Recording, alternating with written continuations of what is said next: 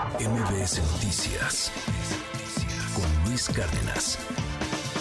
Oiga, eh, varios temas que están sobre la mesa el día de hoy no son temas agradables, no son cosas padres.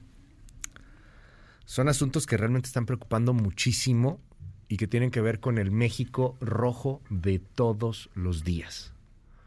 En breve vamos con la Nación Criminal, con Oscar Valderas, pero hay que hablar de lo que está pasando allá en eh, Jalisco con la desaparición de estos cinco jóvenes que por desgracia parece que han sido ya encontrados, pero encontrados muertos.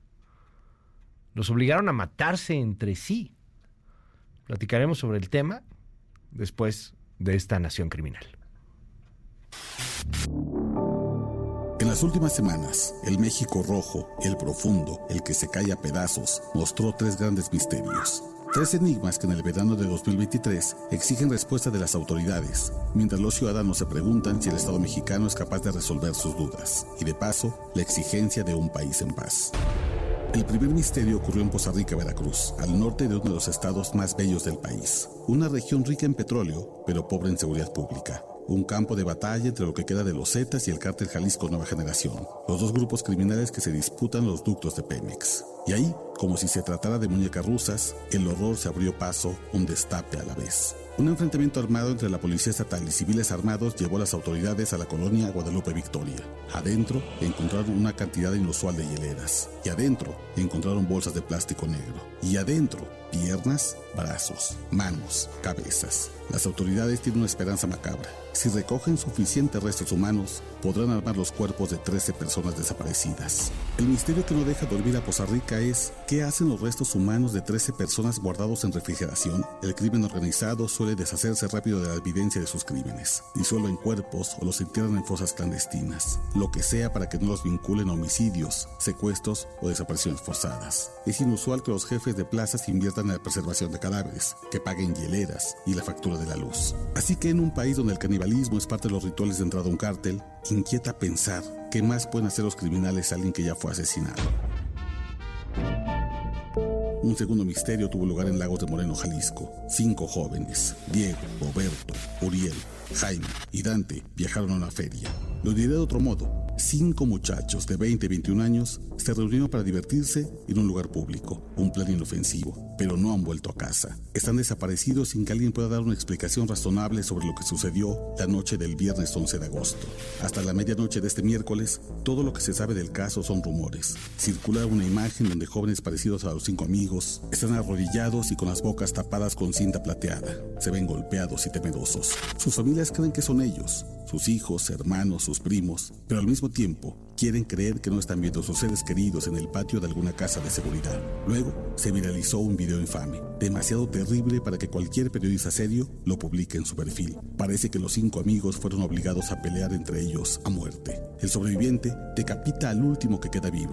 Luego, el video termina en una inquietante pantalla negra. El horror en solo unos segundos que la Fiscalía de Jalisco intenta analizar para saber si oficialmente el caso ya no es una desaparición grupal forzada, sino un multihomicidio más en Jalisco. El misterio es que, en menos de un mes, nueve personas han desaparecido entre los municipios jaliscienses de Encarnación de Díaz y Lagos de Moreno, como si la región de los Altos se hubiera convertido en un triángulo de las Bermudas. ¿Qué sucede ahí?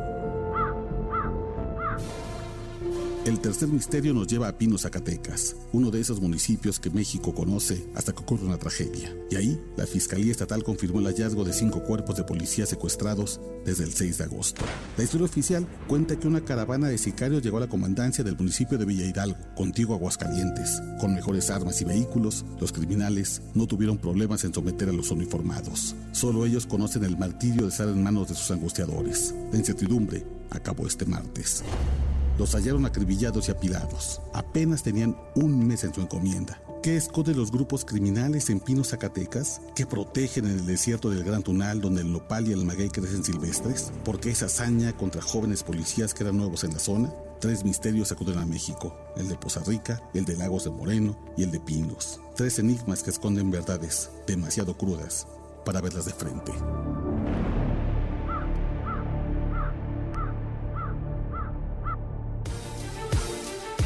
Hace más o menos 24 horas, de hecho, estábamos en este espacio platicando con uno de los padres de estos muchachos, con el padre de Roberto Olmeda, con Armando Olmeda. Y era fortísimo lo que nos, lo que nos decía. El, hecho de negarse a ver un video que al final de cuentas empezó a circular y que está hoy ya en, varias redes. Lo han estado bajando, eh, no, no, lo subimos nosotros, por supuesto, ni tampoco es una intención poderlo subir, ni, y aunque lo pudiéramos subir, tampoco lo, lo quisiera subir. Eh, sin embargo, es también pues, la realidad. Es, eso es lo que pasó. Secuestraron a cinco chavos en el caso de, Jalisco, como lo escuchábamos en esta nación criminal, y, los terminaron obligando a matarse entre sí. Oscar Valderas, bienvenido a este espacio. ¿Cómo estás, hermano? Gracias por estar con nosotros. Buenos días, hermano. Pues mira, hay, hay, días en los que cuesta más este país. Casi todos los días este país pone a prueba, ¿no? Va moviendo la frontera del dolor.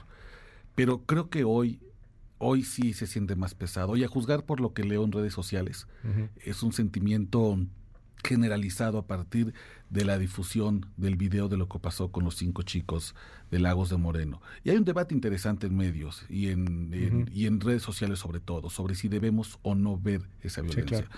Yo soy partidario de que no aporta nada, eh, podemos únicamente describirlo y eso ya es suficientemente horroroso.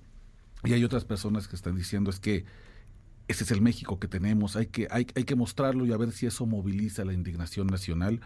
Eh, yo soy el partidario de la primera, pero, pero, entiendo también que la gente diga, es que estamos hartos, si, tal vez si vemos a la bestia de frente, entonces ya empecemos la discusión de cómo pacificamos eso, cómo acabamos esto. Y la hemos visto muchas veces, de pronto hay un rechazo consciente de, de estos temas, porque son muy dolorosos, son muy fuertes. Quien lo quiera ver, lo puede ver. O sea, yo, yo, no soy partidario de ninguna censura. Yo no, lo subo porque yo no lo quiero difundir, pero si alguien lo quiere ver, por Dios, si sabe usar Google, lo va a lograr. Claro. Es horrible. Pero te das cuenta de cómo la gente lo rechaza y, y cómo la gente prefiere cerrar los ojos frente a este maldito infierno. Ha sido una petición de la familia también, decirle a la gente, no lo compartan, no, permitan que la última imagen de nuestros familiares sea esa, porque además han hecho un intento muy interesante por, por respetar la memoria y porque permanezca como imagen, pues estos chicos, estudiantes, trabajadores, 20, 21 años, querido Luis, y además hay que poner en contexto, hay que entender qué está pasando en esta región, la región de los Altos en Jalisco. Y es que hace muchos años, hace 25, 30 años, esa era una región controlada por el cártel de Sinaloa. Había un viejo cacique, eh, compadre, por cierto, del Chapo Guzmán, don Mario. Y don Mario por años tuvo mucho control de esa zona, de Encarnación de Díaz, de esos municipios. Eh, hoy, lamentablemente, por justo la riqueza que tienen en cuanto a petróleo, en cuanto a combustible y ductos de Pemex, ya está en la disputa el cártel Jalisco Nueva Generación, como está en casi todas las partes de este país. Y lamentablemente el cártel Jalisco ha adoptado estrategias que en zonas petroleras también adoptaron los Zetas, que era cuando veían a, tres hombres, dos hombres, cuatro hombres o cinco en el caso de esto, en un vehículo, se les paraba para una revisión, no fueran contras, no fueran a ser gente que se les empezaba a meter a la plaza. Pero entonces una vez que te paraban, el jefe de la plaza hacía una revisión y se supone que si no te encontraba nada, que no traes armas, que no eras parte del enemigo, pues ya te dejaban ir. Pues la realidad es que pocas veces pasaba eso.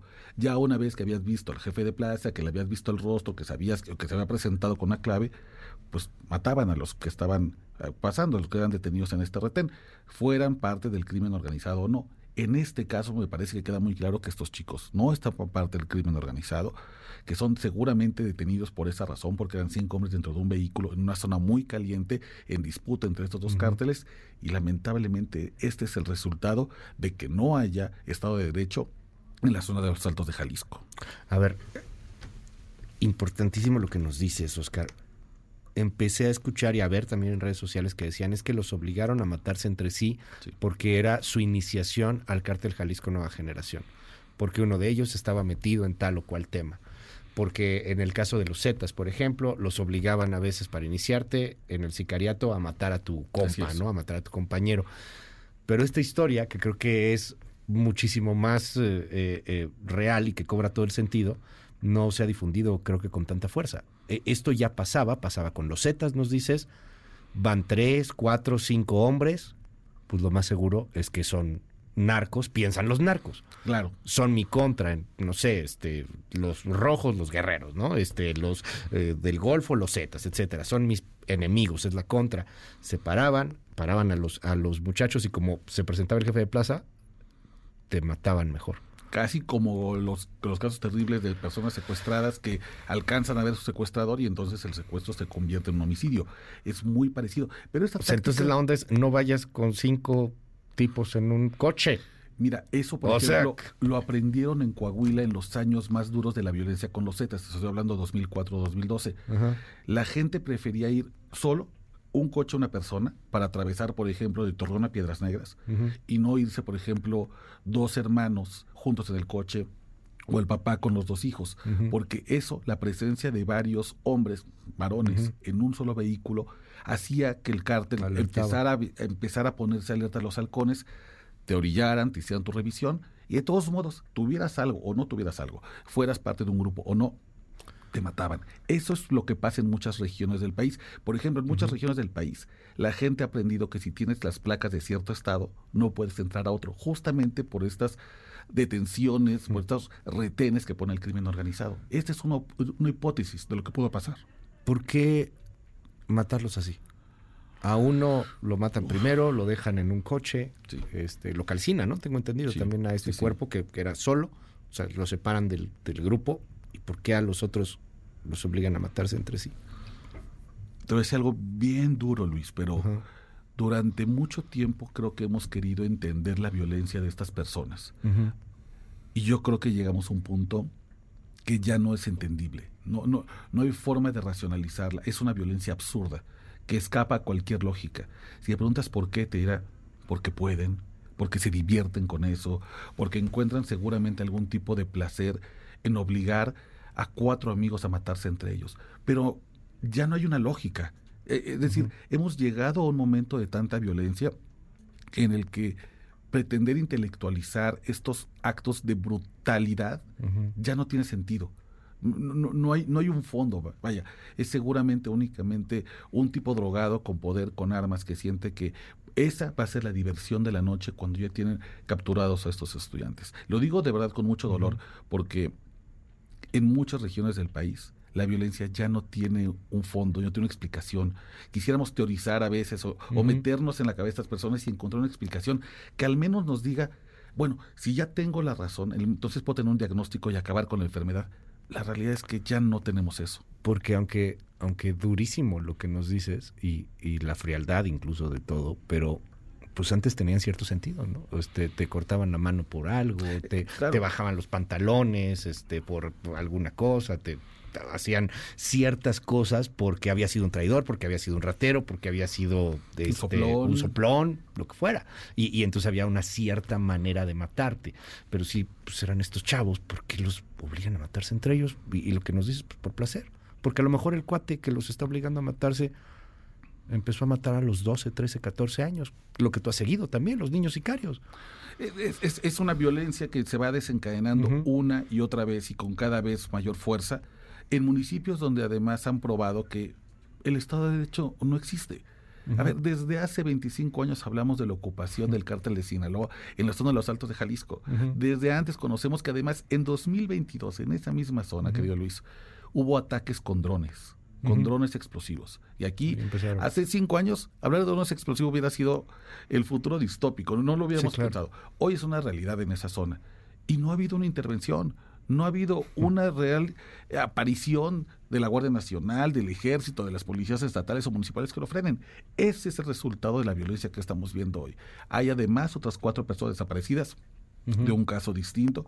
La zona de Encarnación de Díaz y, este, y Lagos es una zona muy, muy pesada, de tránsito bastante peligroso. La gente elige ya no viajar por las noches, pero eso no puede ser la realidad. La vida tiene que hacerse y el Estado tiene que garantizar que la vida pueda hacerse. Lamentablemente no lo cumplieron con estos cinco chicos. No sé hasta dónde vamos a llegar, porque esta es una y otra y otra. La porquería pasa, es normal en la vida, pero en este país la porquería pasa demasiado. Y y hay mucha gente que nos, nos escucha y, y, mucha gente que rechaza este asunto. Por eso el, el, debate también de publicar o no publicar el video, o ver o no ver el video. Y, que piensa que esto no les va a pasar, que piensa que esto nomás es porque se matan entre ellos, o que piensa que por alguna extraña razón, por pensar positivo, que, que sí, siempre hay que pensar positivo, pero que por algo no me va a pasar, que todo esto es ajeno. Y, y no sé si esa sea una de las razones por las cuales esto se va haciendo cada vez más y más y más puerco, más y más hondo, más y más dantesco. Platicábamos hace poco de que los mexicanos somos muy de, de, decir de dientes para afuera que somos hermanos, ¿no? Y que nos ayudamos y que nos apoyamos, pero de pronto cuando vemos estas cosas, lo rechazamos, pensamos que no va a llegar. Ojalá que de alguna manera mágica se acabe, pero no creo, creo que va, va a ir subiendo. Esto se está haciendo un peor país cada vez más y más y más. Creo que no hemos establecido cuál es el límite nacional del horror. Es un límite que cada región coloca. El horror es muy distinto y la tolerancia al horror es muy distinta en Monterrey, que en Tijuana, que en Tapachula, en Querétaro. que en Querétaro. El día que nos pongamos de acuerdo, cuándo es inaceptable estos niveles de horror como país, no como región, yo creo que entonces podremos empezar a discutir qué hacemos a nivel nacional para sacudirnos esto. Pero mientras sigamos pensando en la individualidad y en que esto no nos va a pasar y en que, ah, bueno, pero esto no ocurre en mi municipio, ah, bueno, pero si yo me amurallo en mi fraccionamiento, entonces todo está bien y la vida continúa, pues lamentablemente casos como estos van a seguir ocurriendo. Y ocurren además, Luis, déjame poner también en contexto en el horror del descubrimiento de los cuerpos en Poza Rica. Sí, claro, un, día antes, caray. En el horror de los cinco policías secuestrados y asesinados en Pinos, Zacatecas. En, el, en el horror del secuestro de dos hijos de una presidenta municipal en Chiapas. En el horror de los policías asesinados en Celaya. Es decir, está ocurriendo y están ocurriendo otras 50 tragedias alrededor. ¿Cuántas más necesitamos apilar para despertar? Gracias, gracias querido Oscar. Nos dicen aquí es el colmo lo que pasa, pero lamentablemente eh, parece que, el gobierno no, no hace mucho este, y que solamente está invirtiendo en el ejército y el ejército no hace nada. Eh, dicen aquí, si lo pueden hacer, ¿por qué demonios no investigan? Que no hay colusión, corrupción en las investigaciones. Eh, ahí está la realidad que supera las mismas historias de terror. ustedes solamente son la realidad de, del chayote, dicen, porque son coludidos para pegarle al gobierno, que ese también es otra bronca, ¿no? O sea, hablas de estos temas y entonces es porque le quieres pegar al presidente. Claro, sí, sí, sí. Todo es el presidente. Todo, acapara. Y, y para, de verdad, creo que hace mucho daño meter al presidente en toda la discusión. Esta es una discusión que no tiene nada que ver eh, con, chairos y fis, eh, más allá de las etiquetas. Es, esa etiqueta, esa polarización, a este debate no le hace bien. El, que, el, el candidato o candidata que la neta se atreva a decir, yo no lo voy a poder resolver, porque esto no es de seis años, lo sabemos, Oscar, o sea, vimos Italia, vimos este lo que pasó en Colombia. Colombia le tomó 50 años, 50. A ver, yo no lo no se va a poder resolver, pero vamos a empezar a resolverlo, vamos a empezar a hacer esto, hay que cambiar todos los ministerios públicos, hay que hacer una reforma judicial súper profunda. Ojalá que llegue alguien que realmente nos diga eso. Sí. Y, y no las estupideces de, ah, sí, conmigo va a acabar todo esto, ¿no? Si lo vamos a politizar, politicémoslo en serio. Sí, sí, sí. Ah, el clásico decía, yo resuelvo Chiapas en 15 minutos. Sí, claro. Eso, es lo que están ofreciendo muchos, muchos de, de, las personas que aspiran a ser presidentes. Yo también creo que tantita humildad y mucho más trabajo y menos discurso. Mil gracias, Oscar. Muchísimas gracias. muchas gracias. Sí, continuamos la conversación en Twitter, arroba Oscar Balmen. MBS Noticias con Luis Cárdenas.